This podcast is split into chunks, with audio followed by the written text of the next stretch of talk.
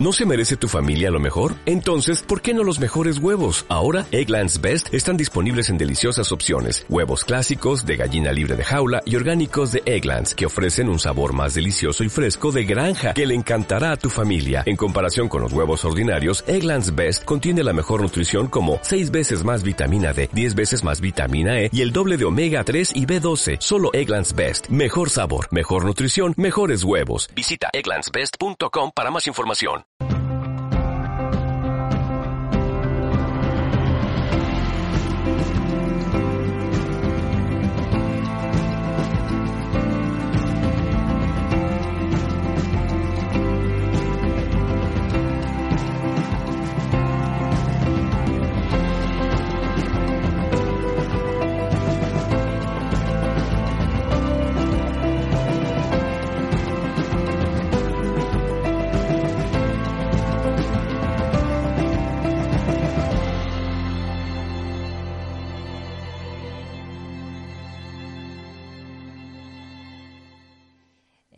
Presento a mis compañeros, Héctor e Iván Montoya. Eh, bueno, ellos eh, comenzaron en el 2005 con este proyecto y después en el 2009 con su página web referente a todos estos temas eh, del mundo del misterio. Bueno, yo soy Jandra Diwa, soy productora y realizadora en audiovisuales, también tengo estudios en psicología y eh, sobre todo lo que más me gusta es, eh, me apasiona lo que es la investigación y sobre todo el, campo de la parapsicología. He podido hacer algún, algún trabajillo así sobre el tema. Y, y bueno, eh, yo en el 2014 me uní a ellos en esta aventura de comenzar pues un programa de radio Así que nada, os voy a dejar con ellos, que son quienes os van a hacer esta introducción sobre las sincronicidades, que es de lo que va la conferencia de hoy. Y nada, yo creo que lo vamos a pasar bien y yo creo que esta tarde a lo mejor salimos con una perspectiva un poco sobre diferente sobre la mente humana, ¿no? Así que nada, gracias por venir y disfrutad.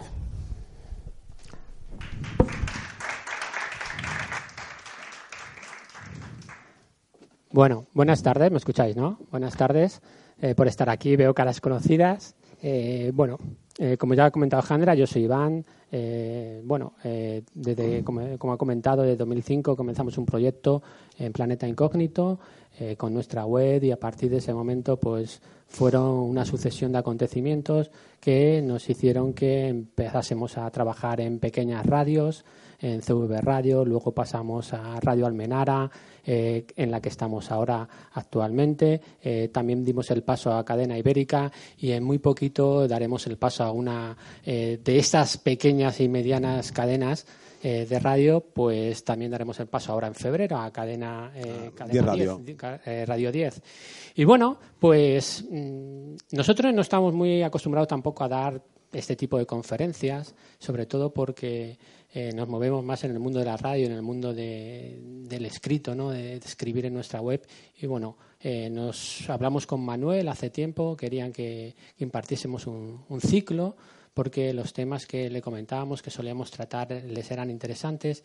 Y a partir de ahí, pues eh, decidimos que era un buen momento mm. para hacer este ciclo aquí. La verdad que la presión que se tiene pues es un poquito mayor, ¿no? Porque como algunos nos conoceréis, somos gente de aquí, somos gente del Pardo, nunca tampoco hemos hecho nada aquí en el Pardo, pero bueno, siempre hay que dar un, un pequeño paso adelante estamos acostumbrados más a ir a otro sitio donde no nos conocen y donde se, pasa, se pasa más desapercibido. Pero bueno, eh, queríamos comenzar con este tema de las sincronicidades, ¿no? Eh, este mundo de las casualidades imposibles que muchas veces pasamos o hacemos que pasen desapercibidas, ¿no? Hasta que en un momento reflexionamos en nuestra vida y nos damos cuenta que estas pequeñas coincidencias, eh, imposibles para algunos, señales del destino, guiños para otros, pues pueden tener un, contenido menos racional de lo que nos estamos acostumbrados. Y digo menos racional porque ahora lo común, eh, lo políticamente correcto, es siempre comentar que las sincronicidades o muchos otros temas eh, de misterio o parapsicológicos pues son mentira, son casualidades, azar, probabilidades. Bueno, es verdad. Nosotros desde Planeta Incógnito, una de nuestras premisas siempre ha sido eh, divulgar y y dignificar la cultura del misterio a través del trabajo y a través de poner a cada uno en su sitio.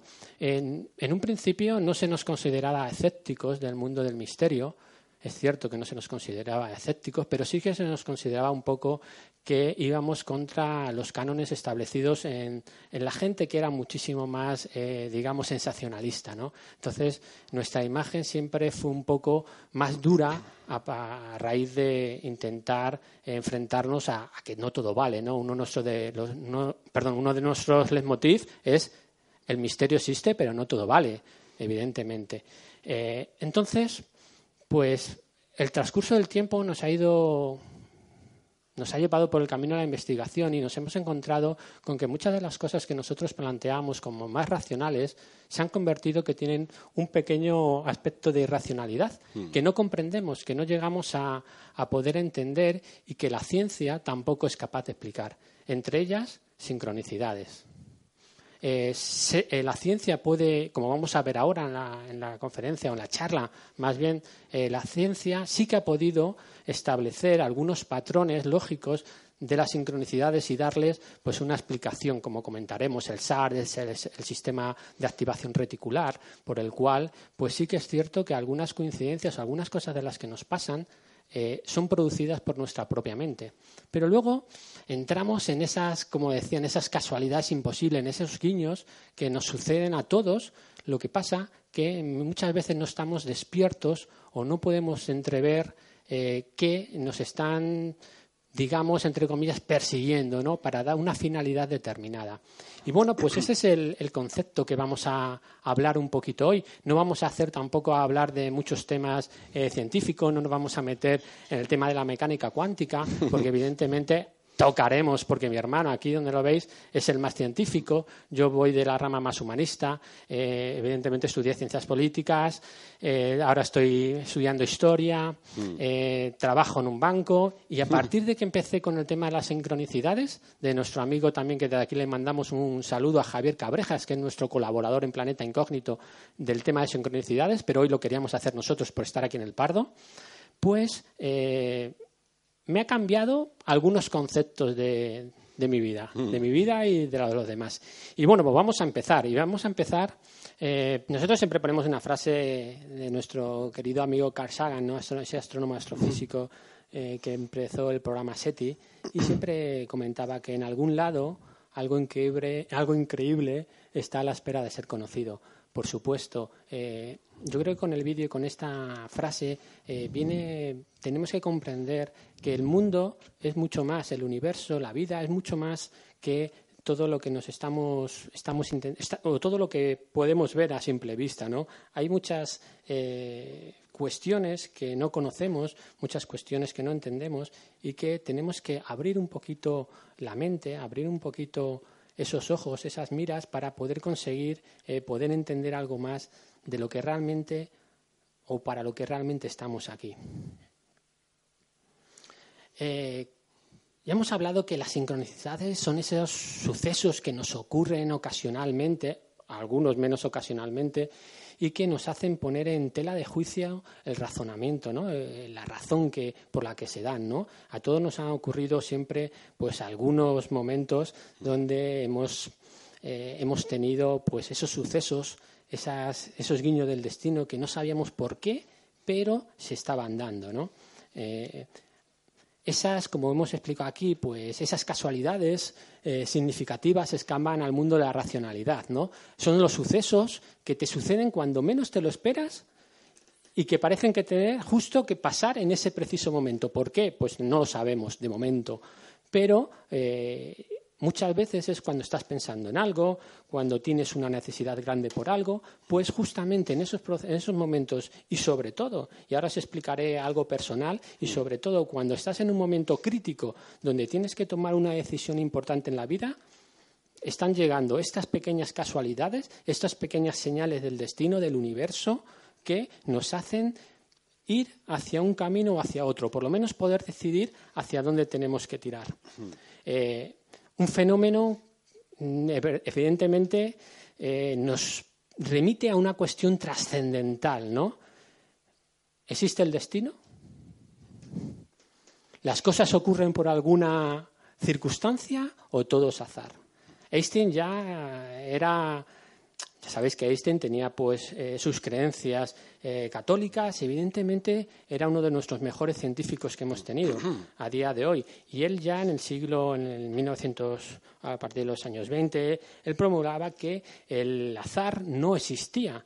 Y además hacía una típica frase que tenemos por ahí, mm. es que Dios jamás puede jugar a los dados con el universo. Es cierto que lo decía un poquito eh, en contra de lo que es la mecánica cuántica, que en ese momento eh, él pretendía, eh, la defensa de, Einstein era que precisamente se podía, en algún momento se podía llegar a alguna ecuación para predecir esos, esos movimientos, esas velocidades de, los, de las partículas subatómicas que, según la mecánica cuántica y según actualmente con nuestra tecnología, solo podemos establecer con probabilidades, ¿no? Pero bueno, esta es una frase bastante curiosa al respecto de en el término eh, microscópico de lo que son las probabilidades de si existen, no existen o... O sea, si existen, si es... Si realmente existe el azar como tal o es consecuencia de una serie de, eh, de, actos, de, de, digamos, eh, de cosas que pueden ser previsibles. Bueno, en el proceso cognitivo de la sincronicidad, evidentemente entran muchos factores. Cuando nos ocurre este suceso, este, este, este guiño del destino, esta coincidencia significativa, hay muchas formas de llamarlo, eh, tenemos primero un asombro, ¿no? Asombro, excitación, curiosidad. Unos ya directamente negamos, otros ya eh, nos produce una confusión. Pero claro, una vez que se produce, tenemos que entrar, o esa sincronicidad, ese guiño del destino, entra en nuestra zona de creencias. Y dependiendo de cuáles sean estas, pues la solución final podrá ser una, podrá ser otra. Evidentemente, si tenemos una filosofía, una concepción filosófica, religiosa, o somos personas con mucha imaginación, seguramente el resultado de esa sincronicidad, de esa solución que le demos, pues será posiblemente Dios, coincidencias significativas, serendipias, destino, universo, magia, energía. Si tenemos una, una concepción un poquito más racionalista, más científica, somos escépticos, creemos en la ley de atracción de las personas,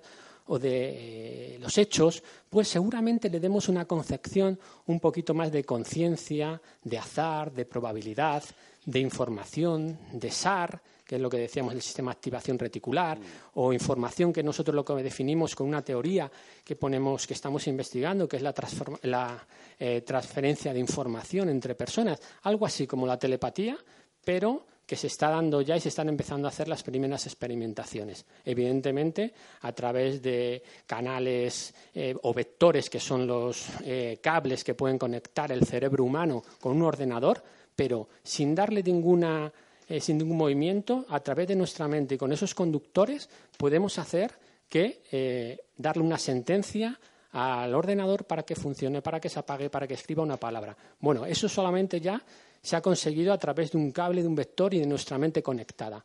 A partir de ahí, ¿qué se abren? Pues se abren todos los cauces y todas las expectativas para que una vez eh, se desarrolle mucho más la tecnología y veamos si desde un ordenador podemos captar esas sensaciones del cerebro, pues se pueda cortar ese vector que son los cables y exista lo que vulgarmente conocemos como esa eh, simbiosis de telepatía, ¿no?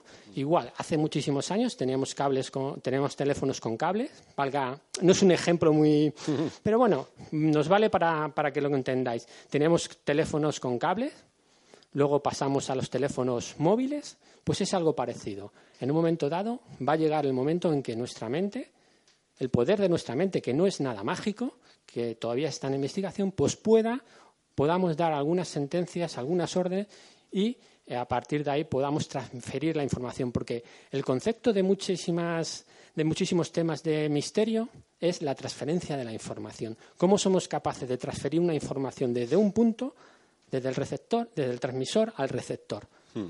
Entonces, cuando se haya hallado los motivos, los cauces por el cual se pueden hacer, se desvelarán muchísimos misterios. Uno de los misterios que también eh, puede estar enraizado con, este tema, pues el tema de esas psicofonías, ¿no? Que dicen que pueden ser voces del pasado, de otra tumba, y que nosotros partimos de la teoría de que son eh, ruidos residuales que pueden permanecer en, un estado y son, pueden ser captados a través de eh, pues de eh, algunos aparatos, ¿no? Pues ahí hay una transferencia y en muchos de casos, en información. muchos casos confusiones, que también, también tenemos una investigación en ese caso de confusiones que no se graban bien y demás. Pero bueno, Hmm.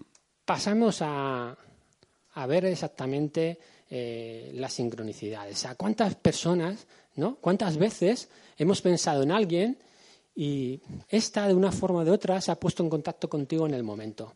No sé, yo creo que a todos nos ha ocurrido, ¿no? A mí, frecuentemente. Estoy pensando en alguien y al ratito me llama, o ahora con las tecnologías que tenemos, me manda un Facebook o me manda un WhatsApp, o digo, joder, narices, ¿y esto qué es?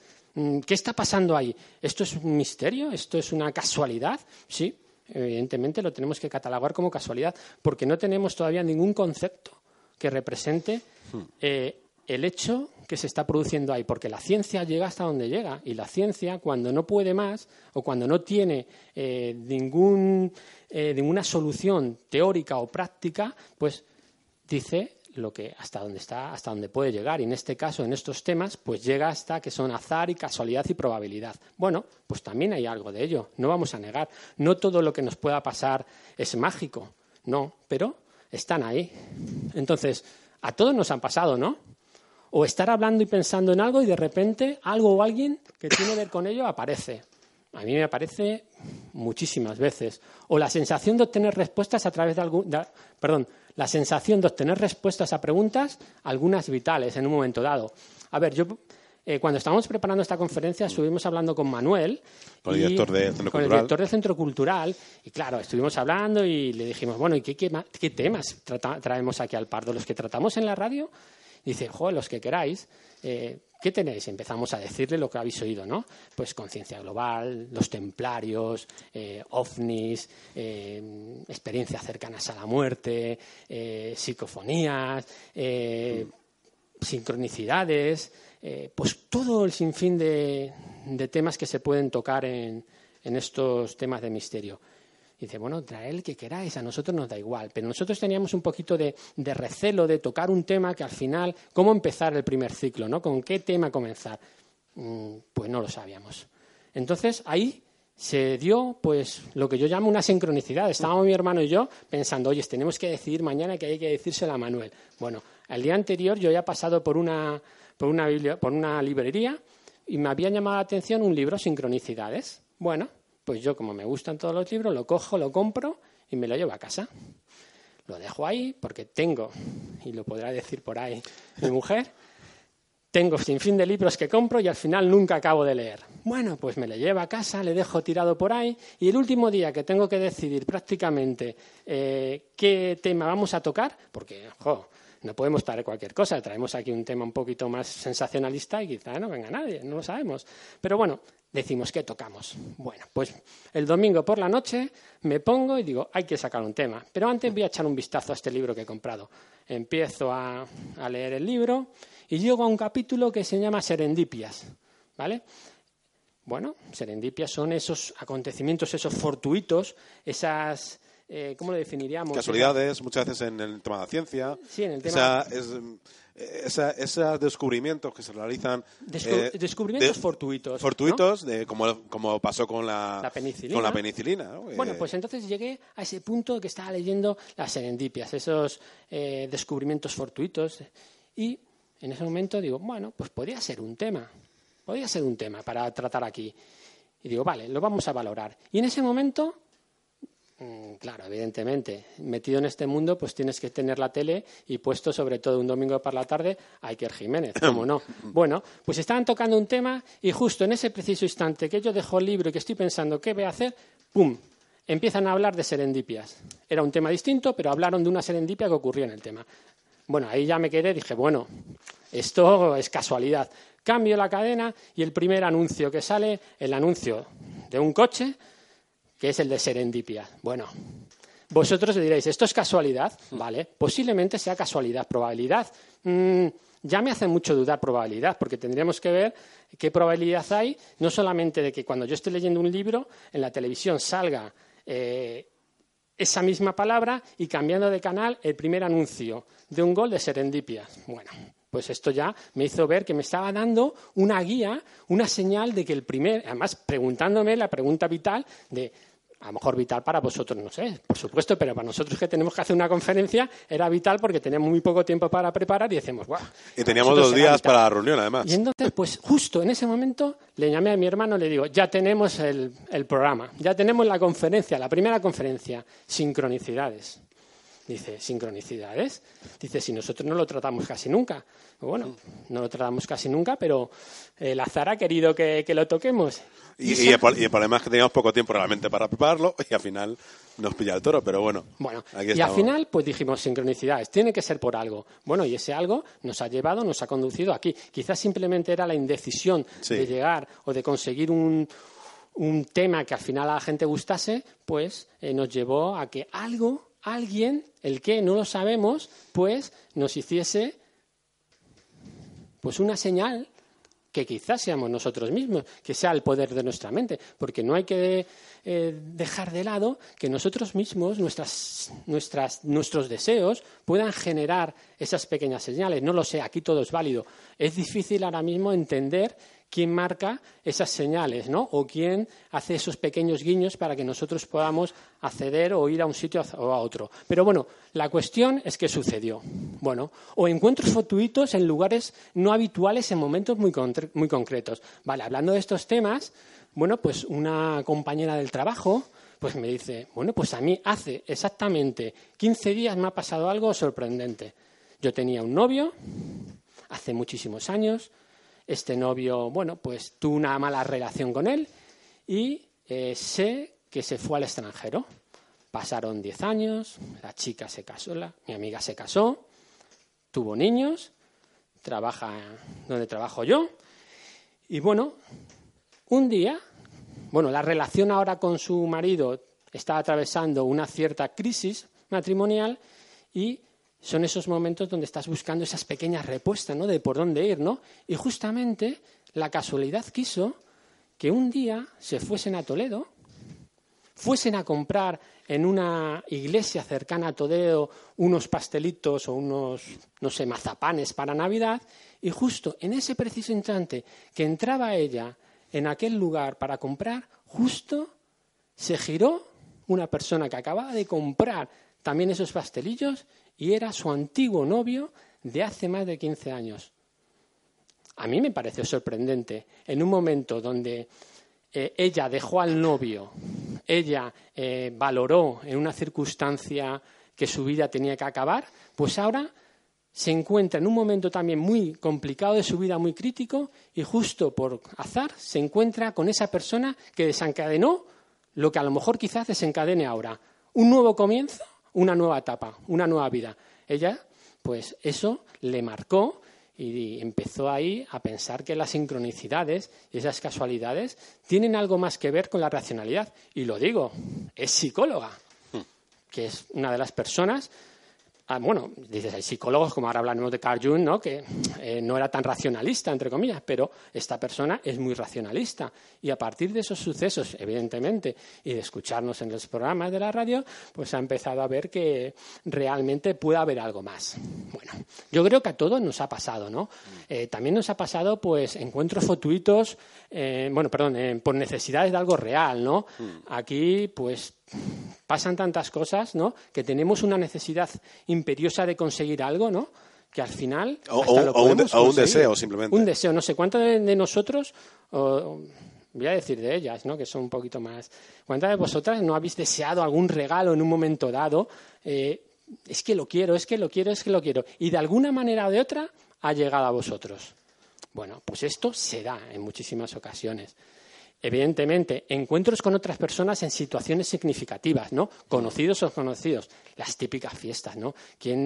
el tópico de las fiestas, yo creo que es un recurso inevitable en estos temas, ¿no? ¿Quién no ha ido a una fiesta o quién no pretendía ir a una fiesta que a lo mejor, perdón, quién no ha ido a una fiesta que no pretendía ir de inicio y justo porque él ha ido, ha encontrado a alguien o algo que le ha marcado totalmente su vida? Bueno, pues esto yo creo que sucede.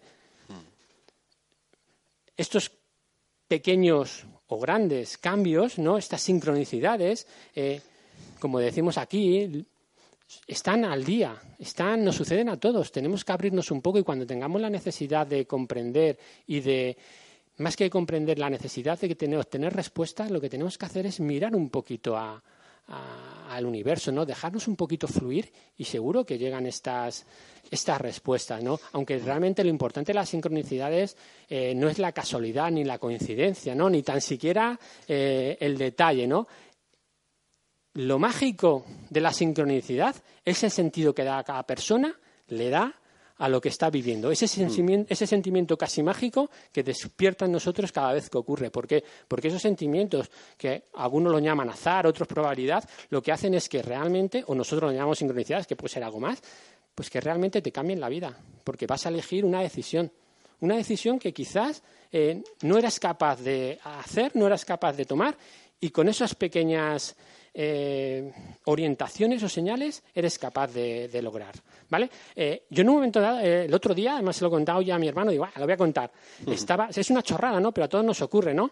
estaba viendo posibilidades de venta de una casa, ¿no? Y digo, bueno, voy a pedir al banco una valoración.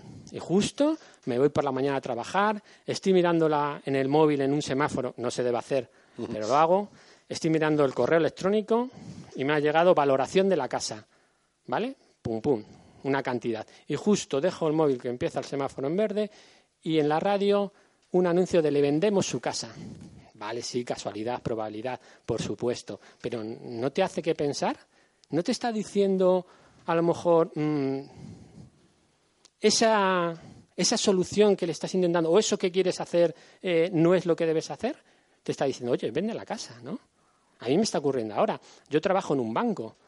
Bueno, mucha gente lo sabe. Estoy pasando por una situación a lo mejor más crítica, ¿no? Crítica porque no me encuentro tan a gusto como me encontraba antes, ¿no?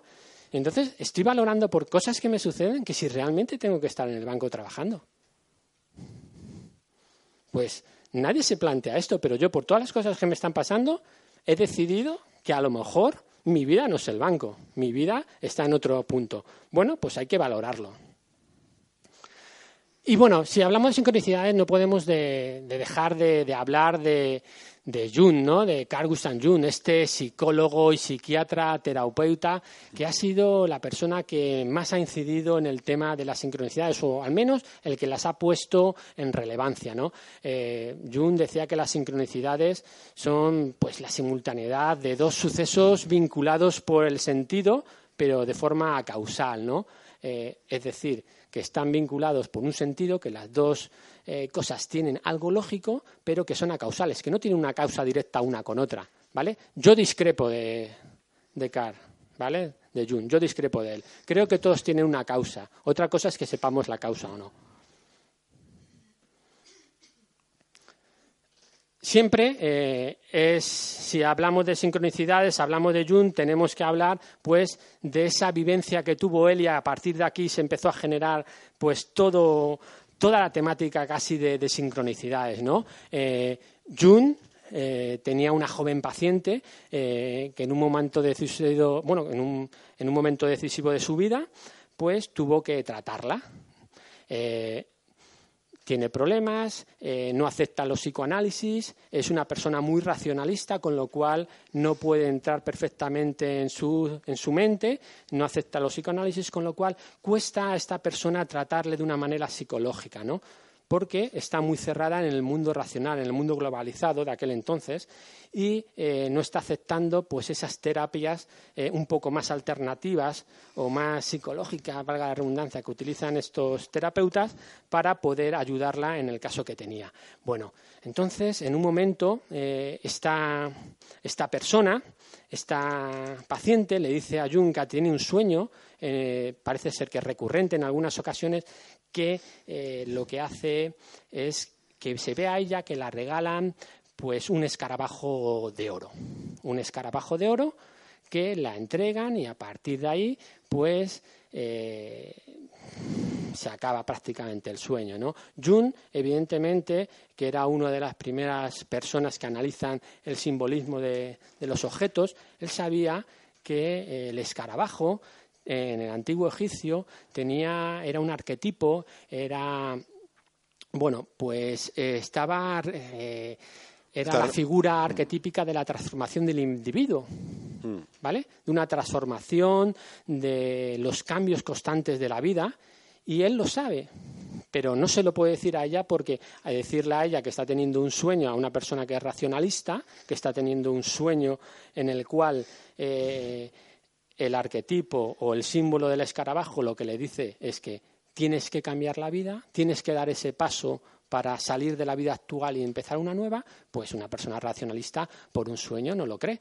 Hay gente que cree en los sueños y evidentemente eh, cree todo lo que pasa y a partir de ahí también condiciona su vida. Bueno, pues se sentía Jung que no iba más allá con ella y que esa terapia pues no le funcionado. Pues ¿qué ocurrió? ¿Qué contó que ocurrió? Pues justo eh, cuando está en el diván o en la silla, no, sé dónde estaría, pues empiezan a escuchar unos golpes en la ventana.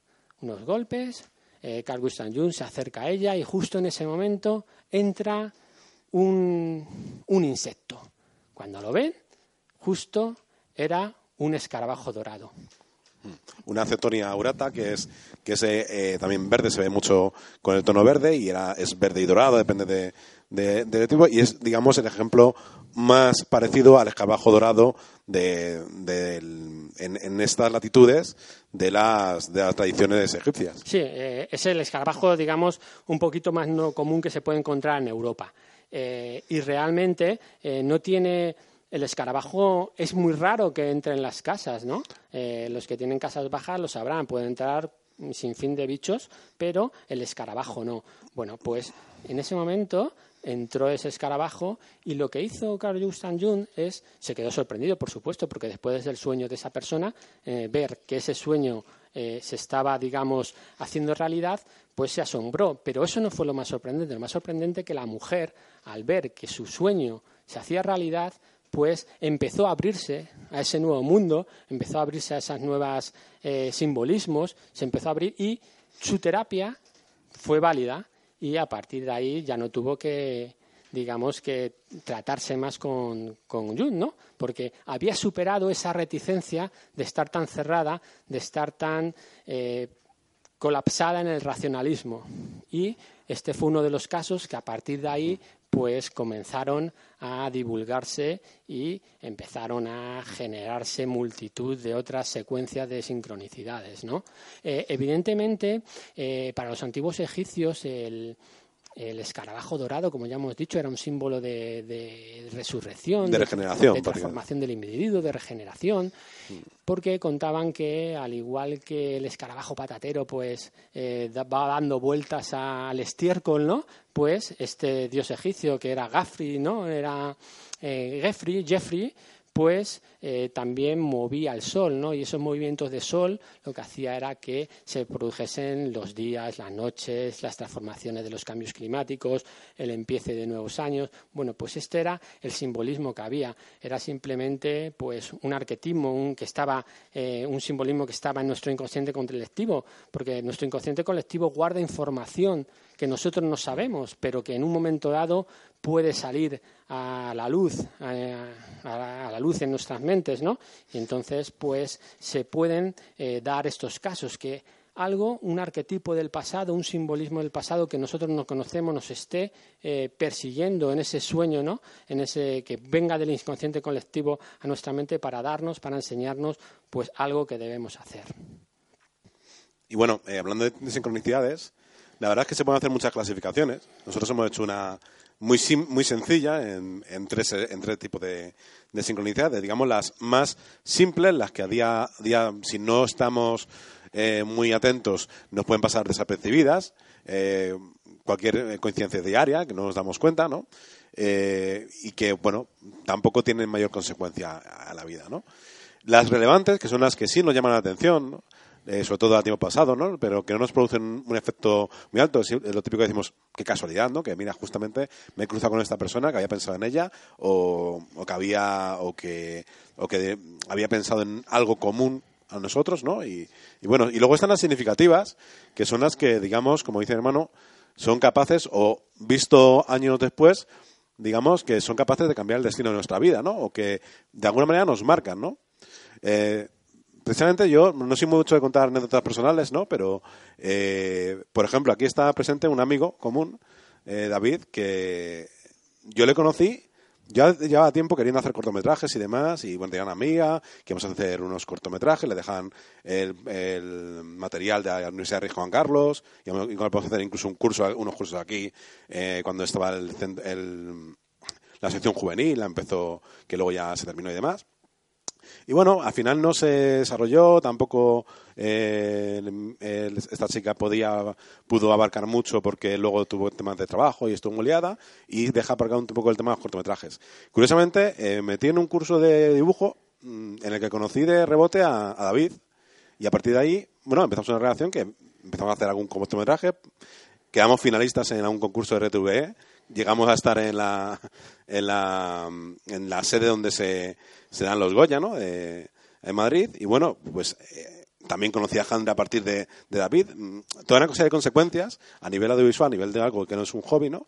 Que sí que de alguna manera parecía estar marcado por un deseo o por no sé qué. Eh, posiblemente, si no lo hubiese conocido, hubiese acabado, haciendo, eh, hubiese acabado haciendo cortometrajes con alguna persona, ¿no? Pero bueno, visto con perspectiva, se puede ver eh, si realmente algo nos ha marcado o no nos ha marcado. Esas son las, digamos, significativas, o un viaje, el anécdota del viaje la contaré en otra ocasión y demás.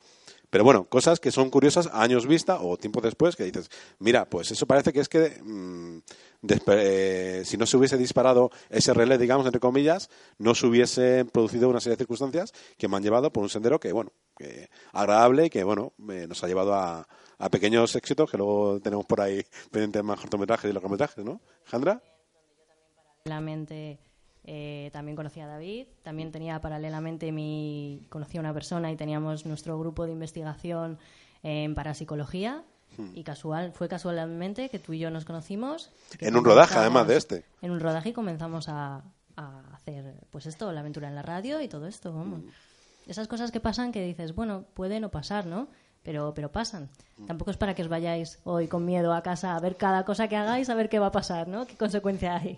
Además, empezaremos a contar un poquito también el tema eh, psicológico, eh, la que tiene. Sí, No, pero sí que es cierto que, ciertas situaciones nos ponen eh, la vida a nuestros pies y, a partir de ahí ya vamos desarrollando nuestra vida, tanto positivamente como negativamente, también hay que decirlo. Hmm. Uno de los casos, eh, ¿lo cuentas tú? Eh, cuéntalo tú si quieres, luego si no te cuento Uno de los casos, mm, yo creo que todo el mundo conoce a Anthony Hawkins, ¿no? Evidentemente ha hecho tantas películas, a cada uno le gustará una determinada, ¿no? Pues hace Anthony Hawkins... Eh, ahora mismo es una persona que está muy mediatizada por el tema de las sincronicidades le gustan, es una, la apasionan la apasionan por un percance o por una sincronicidad o por una coincidencia significativa que le pasó y que a partir de ahí él nunca sabe o no ha sabido valorar el por qué, pero lo único que sabe es que sucedió y así lo cuenta. Eh, Anthony Hawking en la década de los 70 tenía que rodar eh, una película, eh, La chica de Petrovka, de George Pfeiffer. Bueno, George Pfeiffer el autor del libro, el autor del libro del cual se hacía esta película. Bueno, pues empezaron los rodajes y se encontraba Anthony Hawking en Londres, rodando junto con Golding Hot y Hal Harbrook, pues algunas primeras secuencias de la película realmente eh, Anthony Hawking habló un par de veces y comió un par de veces con eh, George Pfeiffer para, eh, bueno, pues ya sabéis, los actores intentan meterse en la piel muy dentro de sus personajes y hablan con el director para conocer un poquito más a su personaje. Bueno, en una de las ocasiones, en los primeros, las comidas eran reuniones de trabajo y todavía no se había metido de lleno en el personaje. Entonces, un día, cuando empezaron los primeros rodajes, lo primero que hizo es descolgar el teléfono y llamar a George Pfeiffer para pedirle si tenía eh, alguno de los libros, porque estaba en Londres buscándolo por las librerías londinenses y no lo encontraba. Tampoco fue un libro muy popular en aquel entonces, habría pocas ediciones y era difícil encontrar, con lo cual llamó a, a George Pfeiffer para que le facilitase, para que le facilitase, perdón, pues uno de los libros. George Pfeiffer eh, le llamó a los dos días diciendo que eh, el libro que tenía ya no ya no estaba con él. Bueno, estaba porque se lo había dejado un amigo y supuestamente lo había perdido. Bueno, pues Anthony Hawking lo que hace es dice, bueno, pues me voy a ir cuando vuelva a Estados Unidos, eh, compro por allí alguna, algún libro, alguna edición, porque por aquel entonces, en, 1974, que empezaron los rodajes antes, no existía Internet, o al menos no estaba todavía no, no, en no, esa difusión. A, a nivel que, que está, no. a nivel que estaba- está no, estaba en exis- estudio. no existía. Y entonces lo que dice es, bueno, pues ya en Estados Unidos me lo compraré y empezaré a empaparme de ese personaje. Bueno, ¿qué ocurre? Que justo ese día eh, que estaban ensayando junto con Golden Hot en el, en el bueno, en, en uno de los eh, de los estudios londinenses, pues al final cuando acaban, pues se va al metro, al tren y una vez que está allí, pues se encuentra o ve, o mejor dicho, observa en uno de los, de los asientos de espera hasta que llegue el tren, pues observa un paquete, un paquete eh, envuelto en una especie de forro, eh, forro marrón, ¿no? Eh, Un- por- un, pa- un paquete que además era la época del IRA, un paquete que él en una entrevista eh, lo que dice es que era un paquete de las dimensiones de las que el IRA tentaba, con lo cual lo primero que fue a hacer es irse a mirar un poco más de cerca el paquete sin acercarse demasiado. Exacto, él ya tenía miedo de decir, bueno, aquí el IRA está eh, poniendo de vez en cuando algunas eh, paquetes bombas, con lo cual empezó a ser reticente, pero lo normal, y sobre todo un actor o una persona con, con importancia, bueno, ya no actor, sino nosotros mismos, si entendemos que puede ser un paquete de bomba, lo primero que hacemos es irnos, ¿no? Bueno, pues él algo le llamó la atención y dijo, tengo que ver un poquito más de cerca qué está ahí. Bueno, cuando se acercó, vio que era un libro. Ya perdió el miedo, pero ya la curiosidad le hizo acercarse, coger el libro y cuando abrió la tapa, pues se dio cuenta que justo era el libro que estaba buscando, La chica de Petrova. Pero, pero aún más. Pero ahí no acaba todo. Envió que realmente en los márgenes del libro estaba constantemente puestas anotaciones en rojo de pluma por aquel entonces y dice, bueno, mm, qué curiosidad, ¿no? Que encima hay anotaciones en los márgenes del libro. Bueno, ¿sabéis de quién era ese libro? Justo de George Pfeiffer, el libro que había dejado a su amigo y que su amigo había perdido. Posteriormente, evidentemente, hablando con George Pfeiffer, lo comentaron y dijo, claro, ese es el libro, el libro, uno de mis libros originales que le dejé a mi, mi amigo y que perdió. Y el justo- libro que, que durante la comida le dijo también Stephen Hawking que, que, lo, que lo tenía, que se lo dejaría sin problemas, Sí, que tenía un par de copias. Pero como no lo encontró, pues no se lo pudo dejar. Y entonces Anthony Hawking lo encuentra en el metro eh, aquel día cuando ya parece ser que era imposible localizarlo. Y no es más. Y encuentra justo el original. Y el original, la copia, bueno, la original, la copia, el libro de George Pfeiffer y encima con sus eh, Anotaciones. y anotaciones. Y esto le marcó realmente a Anthony Hawkins, como cuenta, ¿no? Mucha gente eh, cuando eh, cuenta esta sincronicidad, pues eh, meten algunos datos que no son correctos, ¿no? Pero el- la verdad es que no era porque cuentan que eh, era el libro de, de George Pfeiffer que realmente nunca había hablado con él, ¿no? Joder, un, un actor pues habla constantemente con, con los escritores o con los directores para, como he dicho antes, meterse en el papel. Bueno, pues realmente esto le produjo a él eh, un momento en el que empezó a creer que había algo más, que las cosas no sucedían por azar, que algo le había hecho llevar, que fuese en ese preciso momento a ese banco del metro del tren y que justo alguien en ese preciso momento, no sabemos si era el amigo que le había dejado el libro o era otra persona que se lo habría encontrado en numerosos, eh, numerosas pérdidas, no sabemos qué, le había llevado en ese momento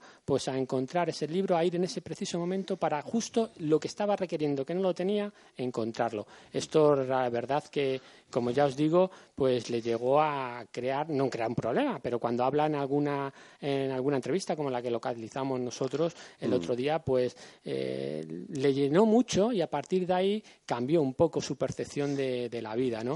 Y además Eh, no, no fue la única casualidad no. que, él, que él dice haber vivido. no fue la única. O sea, tuvo un par más, bueno, sobre todo en México, ¿no? Sí, en México, eh, años posteriores, eh, él estaba en un rodaje también en México y justo se empezó a pasear y dice, bueno, voy a ir a la librería del, de- del hotel a, a buscar algún libro. Él sabía que por aquel entonces también, en los años 80, pues era difícil encontrar allí en México pues un libro en inglés, ¿no? Él no habla castellano. Eh, lo que hace es, pasa, empieza a mirar y justo hay un único libro en la librería del hotel En inglés. en inglés, perdón. Un único libro en inglés en la librería. Lo coge y ese título es Sincronicidades. A partir de aquí, él ya dice, bueno, aquí está ocurriendo algo, yo tengo que indagar más sobre este tema y empezó a ser un, no un estudioso, porque eh, su labor como actor no le permite mucho más, pero sí a indagar un poquito sobre el tema de sincronicidades y a lo que hacemos muchas personas es llevar anotado pues esas sincronicidades que a todo el mundo le pasan. ¿no? Eh, a partir de ahí también cuenta que estando ya en Estados Unidos eh, él era un admirador de Robert Mitchum, aunque no le conocía, ¿no? Y un día le salió de, su hotel, de otro rodaje, como son estos actores, ¿no? Siempre saliendo de hoteles, ¿no? Y justo le pareció, dice, que vio a Robert Mitchum, ¿no? Entonces, eh, quizá no lo fuese, pero lo que le hizo es recordar pues aquella película de Solo Dios lo sabe del 57 que tanto admiraba él y que nunca había visto, que nunca había tenido tiempo para verla, pero siempre había admirado. Y justo cuando vuelve al rodaje, no sabe de qué forma se encuentra con esa película en su, en, el set, parece En su set. Bueno, pues esto ya Anthony Hawking le marcó prácticamente. No se sabe mucho más de esta anécdota, solo, solo la cuenta en una entrevista que está, está por ahí publicada a uno de los periodistas que entrevistan a famosos y habría que, saber un poco más acerca de, de, de, los detalles, ¿no? Pero es curioso. A partir de ahí ya él decide iniciar pues estudios rigurosos y además dentro de lo que él puede eh, eh, eh, hace, hace una película él como director en la que cuenta la vida de un personaje que está constantemente yendo y viniendo del futuro no ya le marca tanto que, entiende que hay algo más que no sabe explicar pero que realmente no sucede por azar. Y esta es una de las eh, digamos, de las coincidencias imposibles que cuesta entender, ¿no? Eh, cuesta entender porque mm, si somos racionales, pues diremos, bueno, casualidad puede ser que se encuentre el libro eh, en una biblioteca o en una librería justo el libro que necesita, ¿no? Eh, pero justo que se encuentre ese libro en ese momento, pues parece un poco chocante, ¿no? Y esto son realidades, no son cosas que, nos podamos estar inventando. Eh, ahí lo dice. La única entrevista, eso sí que, que, está en internet ahora mismo, con, está en inglés, pero bueno, se puede leer perfectamente. Bueno, respecto a, qué pensamos, ¿no? Eh, ¿Qué pensamos cada uno respecto a estas posibilidades? Pues bueno, eh, habrá gente que crea que simplemente son azar y que son mera probabilidad, y muchas lo son, eh, y que realmente hay libre albedrío. Lo libre albedrío entrecomillado, ¿no? Porque, bueno, si creemos en, en, el destino no hay libre albedrío, pero no, si no creemos en el destino tampoco tiene por qué no haberlo, ¿no? Pero bueno, hay gente que piensa que todo está conectado, ¿no? Y que hay un porqué, todo tiene un porqué. Hace unos años se puso de de moda unos libros de la ley de atracción, que todos recordaremos, con mucho marketing. Y bueno, no todo se contaba, era, era cierto, ¿no? Era, tenía algunas cosas que estaban basadas en, temas eh, psicológicos que luego veremos, pensamiento positivo y demás. Pero eh, digamos que no, no todo tan mágico tampoco como pensar que te van a, llegar los cheques al correo y que te aparezcan los cheques, ¿no? Pero bueno. Y, por supuesto, hay gente que, que cree que son mensajes o pistas que hay que analizar o que bien que suceden por algún significado para decantarnos por un nuevo otro camino, ¿no? Probablemente no sea ni, ni una ni otra eh, la solución real de, estos, de estos pequeños enigmas que a todos nos han sucedido, pero eh, sí que es interesante bueno, pues analizar un poquito las diferentes opciones más o menos eh, racionales.